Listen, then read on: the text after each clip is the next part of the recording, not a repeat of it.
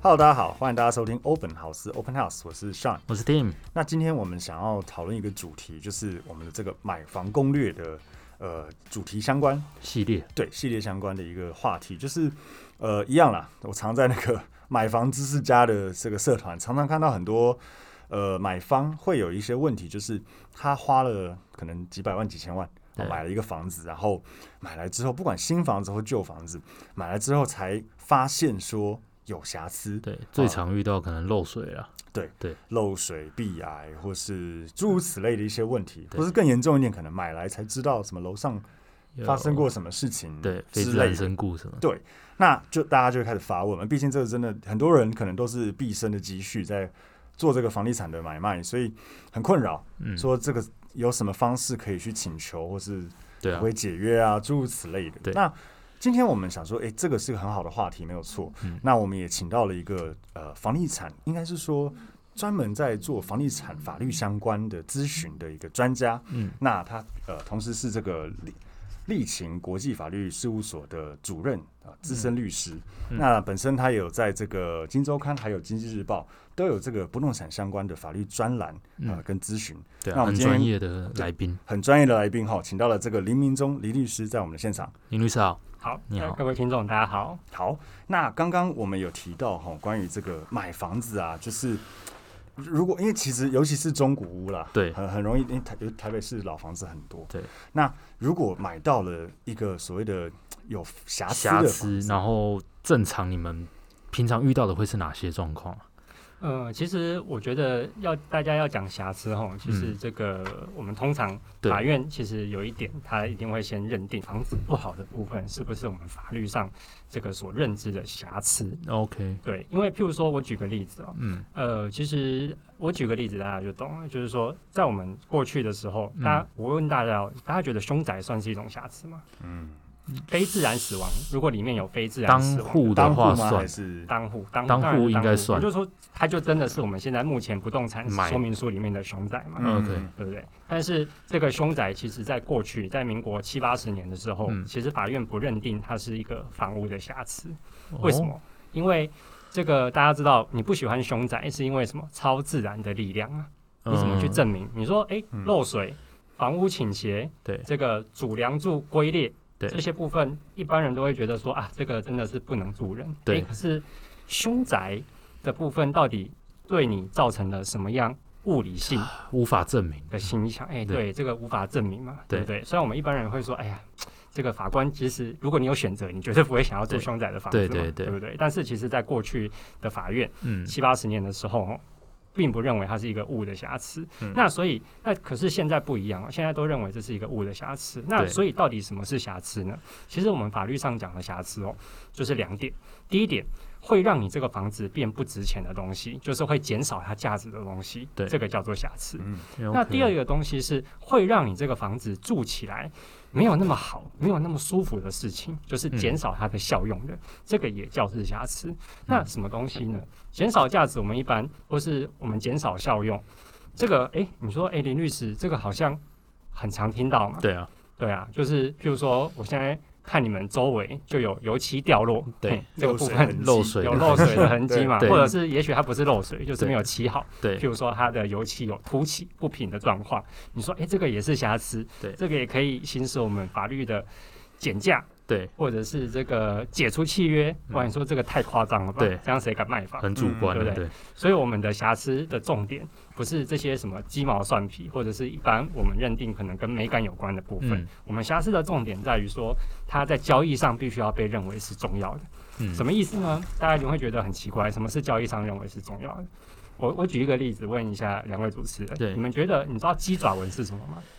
呃墙壁的那个裂痕嘛，墙壁的裂痕吗？对嗯可是它墙如果有鸡爪纹的墙壁，它里面有裂开吗？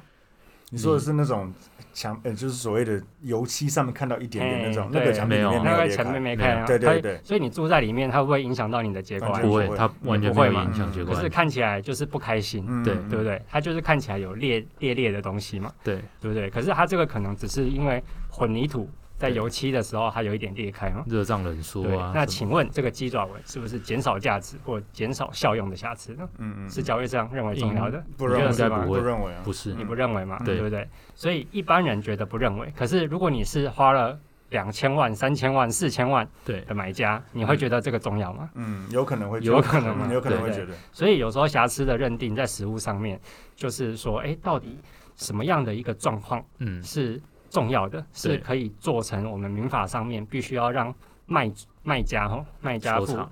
瑕疵担保责任的，嗯，这个其实就是法律上很多的争议点，嗯到底什么瑕疵是重要的？嗯，嗯嗯嗯，了了解。所以刚刚林律师有提到所谓的瑕疵担保，对那可不可以呃，我们讲嗯再帮我们解释一下对什么在是买瑕卖疵啊相关的，我们讲中古屋好了，买卖相关的这个瑕疵担保，它的这个效期有多久，以及大概像你讲哪些东西会在这个瑕疵担保里面？，其实我们台湾最常见的，因为台湾多雨嘛，对，所以其实我现在有几乎真的是不夸张，漏我水每个礼拜都会接到有人买到漏水屋，尤其我们最近房市很热 嗯，对那在北部地区，老实讲，新城屋也可能有漏水的问题、啊新的也。会有啊，对，嗯但是新的通常不太打官司，是因为有时候验屋嘛，就对你就修缮或嘛是。建商可能有瑕疵，呃，所谓的漏水保固，对所以保护可能还对，好可是有时候嗯中古屋啊，尤其老公寓啊，对这个其实有时候是非常严重的。对，所以其实真的是每个礼拜都有漏水的瑕疵的咨询啊。嗯那这个，如果我今天买到一间有漏水的屋子，对因为有漏水，基本上只要是漏水的部分，法院通常也会认定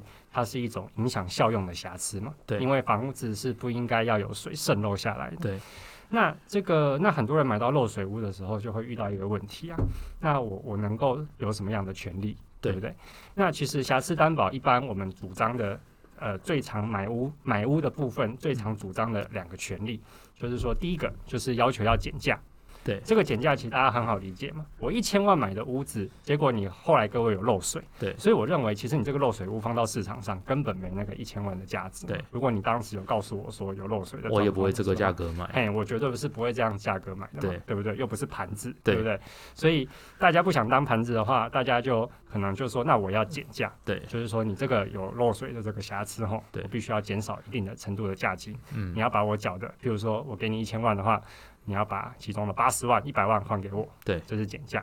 那还有一种就是说我真的不想买这个房子了，嗯，我就是解除契要约，求解约，对，要求解约。那另外最后就是有一种比较不常，就是实物上面比较少见到的，嗯就是他不减价，他对也不解约，他但就他请来修求一缮嗯些损害赔偿，比如说他的、呃修复的赔偿，对或者是因为这个。因为这个瑕疵吼，它造成他什么财务损害啊？对譬如说有一些人衣柜啊被泡烂啊，嗯，或者有可是能有什么重重要的物品毁对损啊，像这个部分。不过通常依现况之下，民众最常主张的还是这个那个减少价金对跟解除契约，尤其以减少价金是做为主大众的这样子。嗯。不过，呃，我们以前在做买卖的时候是比较常，我反而比较常遇到的是最后一个，就是解修约吗哦呃，不是不是那个修缮或修是缮或是修缮赔偿的这个损害赔应该说偿在流程，因为我们会遇到大部分有会些在是已经流交换程屋中了，对交，换屋了，哦交换交换屋屋，因为它一般来讲，呃，会有所谓的时，我记得时效是半年嘛，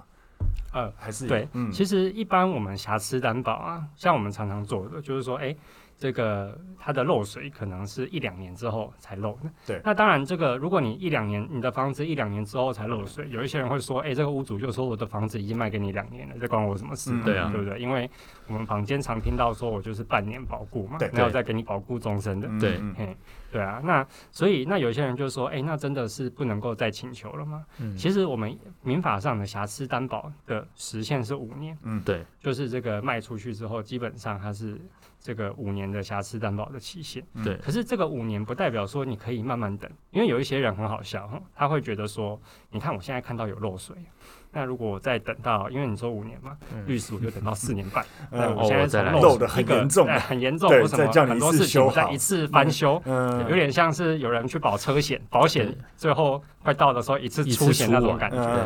嗯拍谁吼，你这样子其实是不行的。嗯诶，那你说，诶，不是五年吗？为什么对会不行？因为我们的民法其实有规定说，其实我们发现瑕疵之后，我们就必须要赶快去通知这个出卖者，就嗯说，对诶，你这个有有漏水。对，那你要通知完之后，你必须要在半年之内看你要行使什么权利，譬如说你要减价啦，嗯对你要解除契约啊，你都必须要在这个通知后半年嗯，这个时间去行使。嗯当然，你发现了这个漏水之后，什么时候要通知，法律上没有规没定，有规定，可是法律上它有要求你要尽速。对就是你必须发现之后，基本上我就赶快去通尽知快你。告知你如果说，哎、这个，那有些人说我就拖嘛，我就拖个一个月、两个月、三个月、一对年、两年这样子，那拍谁？你有很可能，如果你拖了这个相当期限，对你都没有去反映这个瑕疵的话，那呃，有可能法律就会认为说，其实你已经承你认认了定这个瑕嗯疵。可是那这时候我就会有个问题，就是说你发现之后半年内要通知送达给屋主那没有边，发现之后，你必须要赶快，对，哦没有说半可以哦等哦半年，你就是是必须，譬如说我尽今天快发现，也许对我明天或后天我就对赶快去通知你。那这如样果譬如说，好，他们他有拖，但他如果主张说，譬如说可能稍微有点在一个不太明显的地方，或是在可能包在装潢里面一点点之类的，这样子他会怎么认定？嗯，其实我们一般都是看说，就是呃，我们一定要先确定这个瑕疵的种类，因为我嗯们对通知一定是以通知这个瑕疵的种类为主。对，OK，对，那并不是说这个讲说瑕疵就整间的瑕疵都包了，因为你嗯讲说你的瑕疵的部分，对，你的时你你的时效，这些都是要认定你特别瑕疵的种类。嗯嗯所以一般都是我发现有瑕疵之后，我呃，其实，在一般的流程就是我通知你，那对，人家也不会马上上法院嘛，对一啊定就是双方先来看一协调下啊，这个这个状况到底是怎么样啦、对那个这个瑕疵到底可归责给谁？对另外，我要给那个听众朋友一个概念，就对是说，除非你真的是刚买屋之后你就马上嗯，发现这个我的房子有问题，有瑕疵，譬如说我曾经有遇到，就是这个买屋之后，因为他要重新装潢嘛，对他可能买屋交屋的隔天他就请工班来打开来，嗯打，开这个对装全潢，结果发现哇，惨，钢筋外露。对这个主梁还有一点这个龟裂的状况，可是它不动产说明书里面嗯没有完全写没提到这件事情。对，那所以其实像这个部分，你就是说，哎，这个应该是交屋的时候就已经存在了，这个对你在法院上面也比较好举站得证。住脚，可是我们刚刚讲的台湾最常见的什么漏水问题，嗯，漏水的原因真的是百百种啊。对嘿，所以有的时候，如果你都一年、两年、三年，你说，哎、对我要主张瑕疵担保啊，可是问题在于说，你上法院之后，对方又说，哎、你这个瑕疵，你这个漏水的瑕疵，我在交屋给你的时那候个时是候没没问有题的嘛，对不对？所以你今天要我主张瑕疵担保，说我这个不实记载，嗯，那你要告诉我说，你要证明说我这个漏水是在我交屋给你的时候就就产有生了，嘿，可是这个怎很么难证证明明？，很难证明嘛。嗯那所以这个实物上面就要去找所谓的鉴定，那通常都找土木技师啊或建筑师他们 OK 去鉴定说这个漏水的成因是什么，漏水的原因是什么嘛？那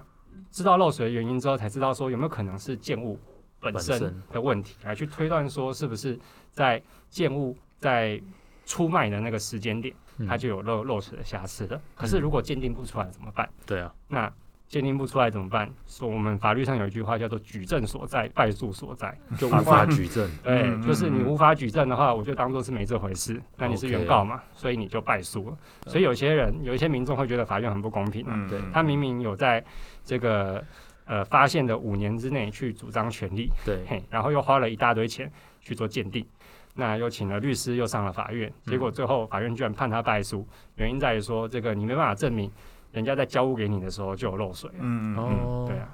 所以说，呃，所以我我们把这这件事情讲的比较简单一点，就是说，好，今天如果我这个买方，我周先生我买了一个房子，我如果买的买完交完屋，可能很快或什么，我就发现有漏水。那这个时候我，也就是变成说，我去主，我要尽快告知对方嘛，然后他是来看。那这时候，如果我要主张说他应该要帮我修好，其实有个很大的重点是，这个漏水的发生的时间点跟原因，应该是会在我要交屋给我之前。对，就是在交屋当下这哎个瑕疵就是存在的。存在着的 OK，。是的所以，譬如说，好，因为我们刚刚在讲的所谓的五年或什么的，如果说今天，因为我怕听众会误会，就是如果我交完屋两年了，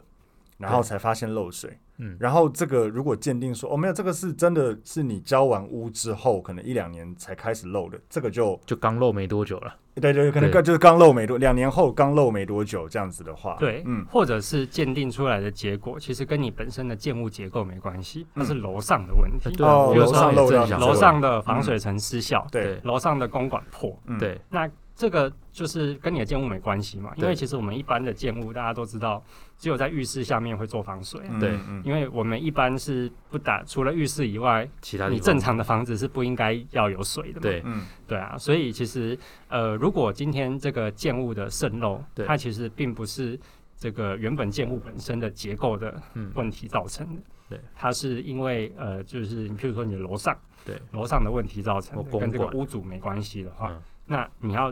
叫屋主这个去做负责，对也很难主张物资的瑕疵担保。为什么？因为我房子本身没有问题嘛，对你这个漏水是地是其他人造成的，那对请你去跟嗯，这个造成你漏水找的楼人上你要那去我找楼上。那我再问个问题，外墙也算是吗？因为哦正、常来说，有的时候比较新一点的房子也可能会遇到外墙漏水进来。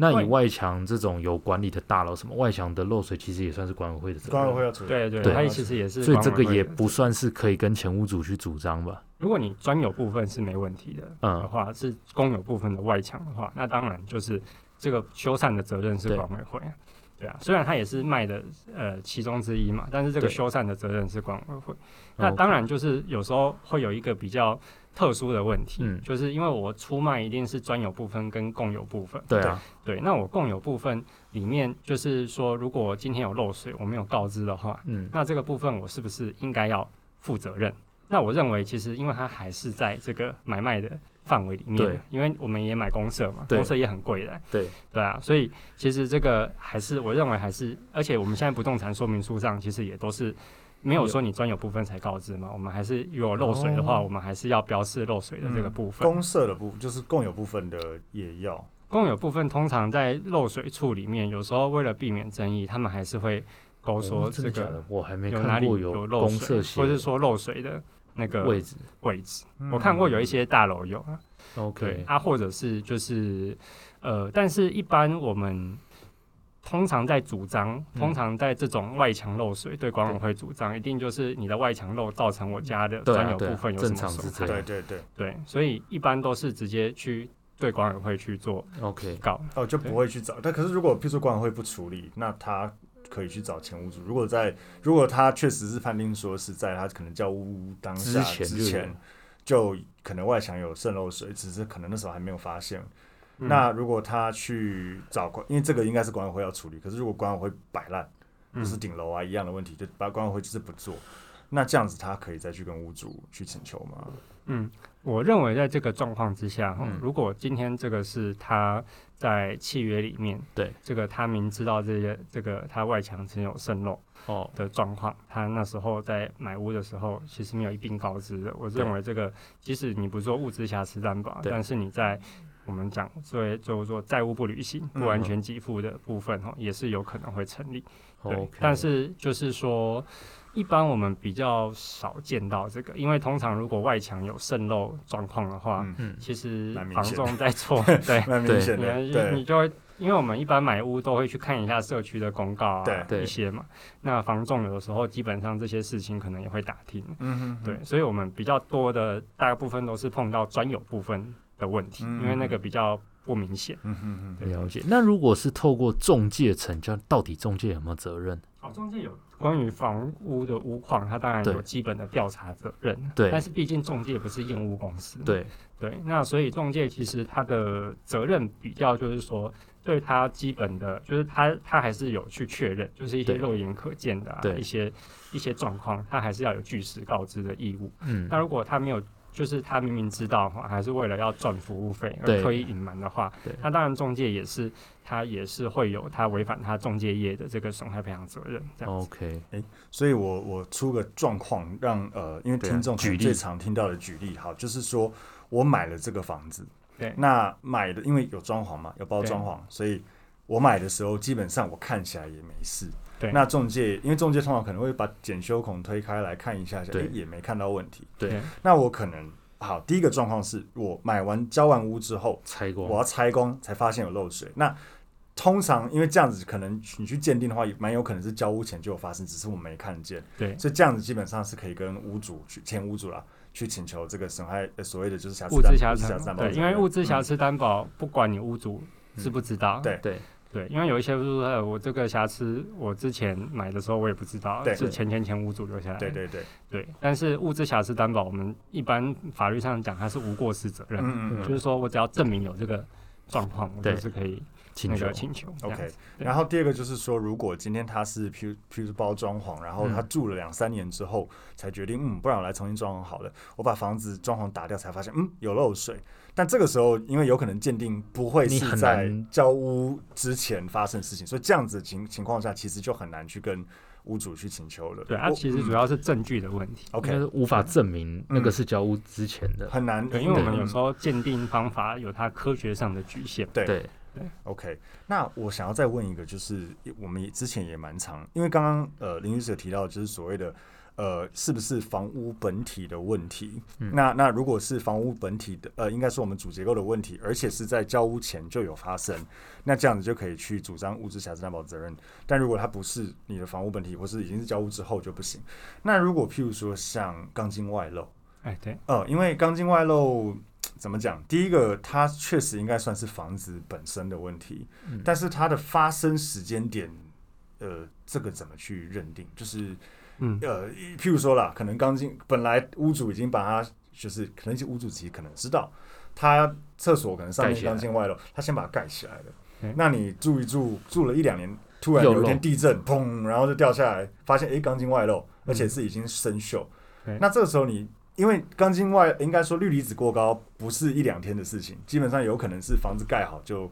当这样初，就这对。样，那这个时候是可以请求的吗？其实一嗯般我们常见的钢筋外露，通常都伴随着所谓的海砂污对染，对对就是氯离子氯离过子过高高。，对，那氯离子过高曾经有一阵子是非常严重的事情，对就是很多的买屋纠纷都是在这边。嗯所以其实目前我现在看到市面上很多中介业者嗯的公版，其实关于氯离子氯离子检测的这个部分哦，都会特别标明啊，对啊就是说这个要不要做这个检测，对还有就是说如果我买售之后做检测发现诶有过高的这个状况的时候，这个就会有这个就是无条件解约啊嗯之类的一些问题。嗯，嗯，对，那至于就是说，其实，在钢筋外露的部分来说，呃，其实我们一般鉴定的时候，可能它就是从钢筋的外露的这个它的钢筋本身的这个锈蚀程度，跟它这个、这个再来去做判再来断，去做判断。就是如果你不是在呃在讲氯离子超标的那一块，而是它可能氯离子没有问题，但是它可能本身的钢筋有外露，而且还有影响到结构的部分的话，那可能到底这个钢筋外露的成因是什么？因为有的时候它会跟这个呃，我看它鉴定可能是从这个锈蚀。的程度，还有它那个剥落的程度，哦，他们去做推估，大概的判断。对嗯嗯嗯因为你新的，如果你今天是漏了二三十，漏了漏出二三很十久年，可你刚漏一个月，我我相信这这个看起来的状应该况会应该可是以差很科多学判断，哦，你哦，你你一说它掉下来，然后一看就知道它已经锈蚀很多年的那种感觉吗对啊，然后？OK，